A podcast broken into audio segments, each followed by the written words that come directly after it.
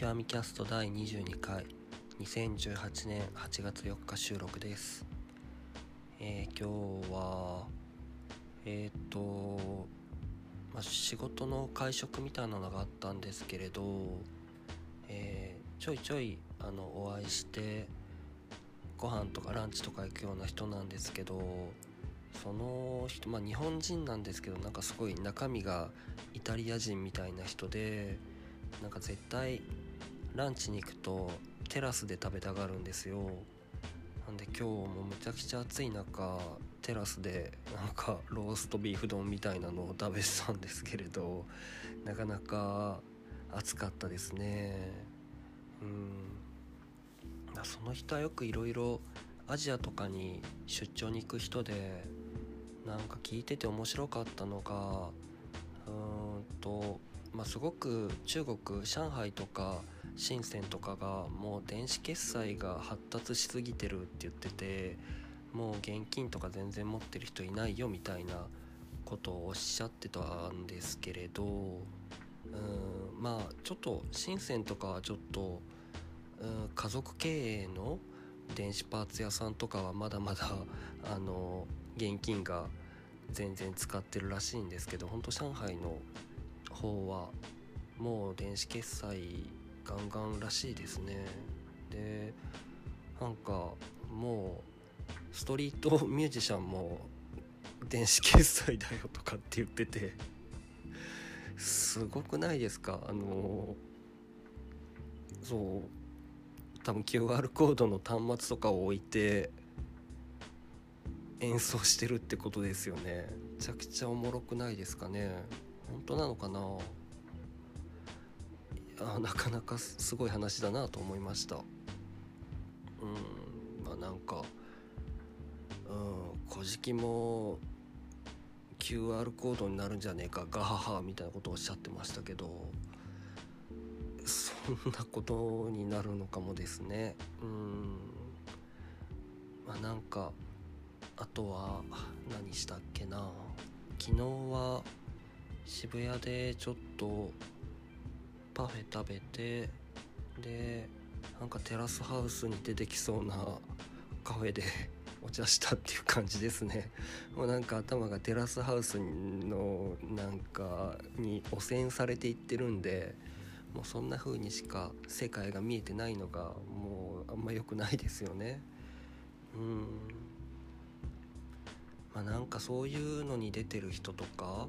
のことを考えつつうんなんかいろいろ思うのはああとちょっと他の音声メディアでなんかいろいろ話してるののお題でえっとあ聞いただけですけどえっとなんだっけ。いろんなコミュニティ、えー、学校とかでも何でもの中のヒエラルキーのトップにいる人はどんな人かっていうかこう自分のヒエラルキーを1個2個上げるためにはどうするかみたいなことを話してたんですよ。でそのそれに付随して、えー、とヒエラルキー上とか無理めな異性に、えー、愛してもらうにはどうすればいいかみたいなことを話してらっしゃったのがちょっと面白くて、えー、まあ、その人はうんまあちょっとファッションだったりとかを勉強するとかうんまあ人を否定しないうんあの褒め上手になるとかうんまあいろいろおっしゃってたんですけどうんまあそれで自分も考えたので言うとうんとテリトリーが広い人というか、うん、行動の制限がない人がなんかヒエラルキーというか、うん、あののトップに位置するんじゃないかなとは思っていて振り返ってもその学生時代だったりとか今の身近なコミュニティいろいろある中で活発にしてる人とかなんかうん人生謳歌してる人たちってうんとその人といるとここに行けないとかっていう制限がない人がなんかまあ一番トップの層にいるんじゃないかなとは思っててそれは例えばうんとアクティビティいろんなとこキャンプとかスノボーとかは全然一緒に行って楽しめる。うんあとは例えばクラブに行ける。うんで一緒にちょっとインスタ映えする。ディナーに行けるとかうーんまあ例えばその人と一緒にいてなんか不自由しなかったりとか、うん、そういう面ではファッション面もそうなのかもしれないですよね。一緒にあらゆるところ行く時の、えー、オケージョンに合わせた服装ができるとか、うん、適応能力とも言うんですかねが高い人とかが、うん、なんかヒエラルキーの上の方にいる人なのかなと思いました。うんまあ、あとまあそのうん、人を否定しないとかっていうのは、うん、僕も共感しましたね。うんまあ、行動力があってで視野が広い人だったとしても、うん、結構そういう似たような人だったりとか、うん、身近な人とかを踏み台にして自分の価値を上げるみたいな。人とかは孤立していっちゃうんで、うん、そこら辺はうんと、まあ、コミュニケーションがしっかり取れる人だったりとか、うんまあ、他人を肯定できる人っていうのも重要な要素だなと感じましたね。うんまあ、僕は客観的には自分のポジションは見えづらいんですけれどうーんまあやっぱり行動範囲が最も広かった時期はうんなんかうん愛されている感覚はあったかもしれないですね。うんまあこの年になったりとかするともう無理する必要もないなとかっていう風に感じてうん、好きなとこだけ行こうっていう風になって狭まったっていう面と、まあ、ちょっとせっかく、うん、人生短いんだから生きてるうちにいろんなものを知ろうみたいな感じであの広がった部分もありますけれど、うん、ただまあ無理して苦手な人と一緒にいる必要はないなとかっていう風にも思ったりとかしたので、うん広がりつつ狭まったというかうんまあでもそこら辺まああんまり他人の評価も気にしなくなったっていうのもあるかもしれないですね。うんはいっていうことを考えたりしてました。うんあと何があったっけなえっ、となんかうんまあちょっと最近極みキャスト、うん、22回ようやく来たんですけれどあれですねちょっと振り返って自分で聞いたりしてるとやっぱ一人で喋ってると訂正してくれる人がいないんで信じられないあの噛み方とかあのなんか無意識にしょうもないミス、うん、言い間違いをしてるのがちょっと恥ずかしいですね。えー、っとアットホームなって言おうとしたのをアットマークとかって言っててクソやばいじゃないですか。うんとか、えっと、相対性理論の話してる時も地獄先生を地獄少女って言ってみたりとかいや恥ずかしい間違いが多いですね。えー、まあでも何でしょうこうやって、自己肯定感を下げちゃうとうん、意志力の低下を招くので、うん、どんどんそこら辺も愛していこうと思いますね。うん、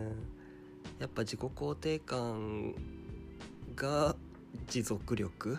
意志力を高めていくっていうのはなんとなく、うん、行動学とかでもまあ自分で感じることでもあるので、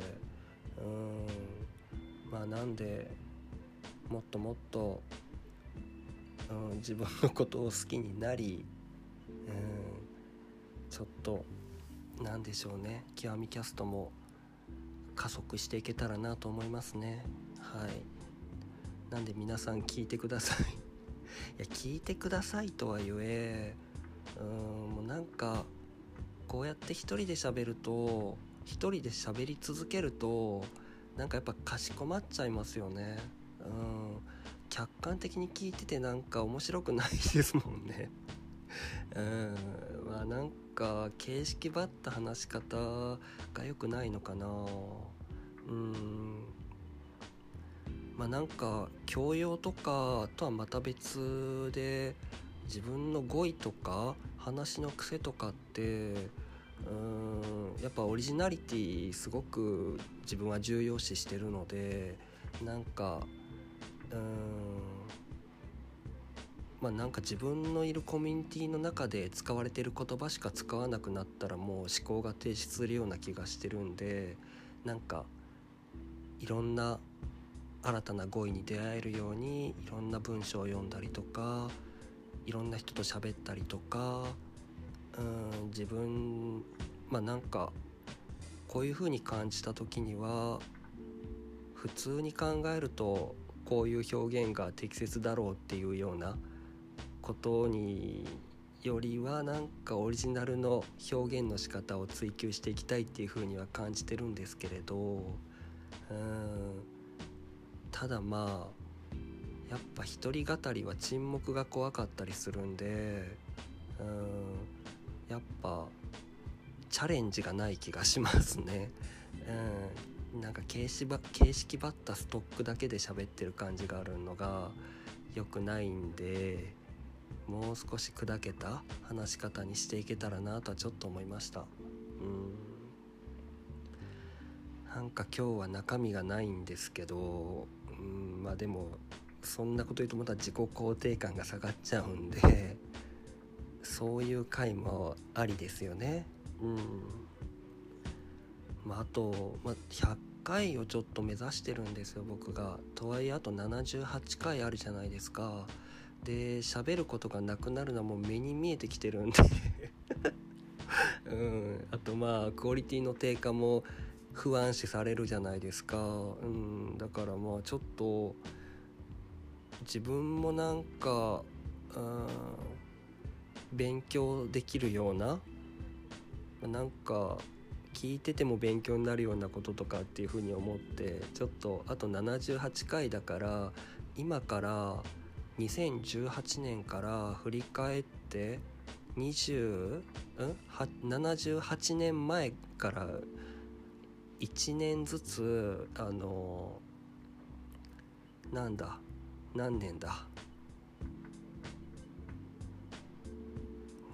もう今頭が 働いてないんで何年前か分かんないです。例えば2000 1950年ぐらいとかからそのウィキペディアとかで1年ずつ勉強していこうかなと思ったんですよ。なんかうん教養大事だなとやっぱこの年になって思いますね。なんかうん世の中をもうちょっと体系的に見れるようになんないとなと思ってうんまあだからまあ結構社会に出るとあらゆる年齢の人と会うじゃないですか。まあ何何歳ですか?」とかって聞いた時に「ああ40歳です」とかって「ああそれでちょっと70年ぐらい前ぐらいから勉強してたらなんか勉強というか頭に入ってたらなんかあこれがあった年ですねみたいな。ことを言えるおじさんになれるんでなんかそんな風にしたいですね。っていうふうに思ったので喋ることがないなと感じたらえっと違うな。毎回ちょっとずつあの何年の勉強したんで発表させてください。コーナーを作るようにします。はい。うんと今日じゃなくて次からやります。はいっていうお話でした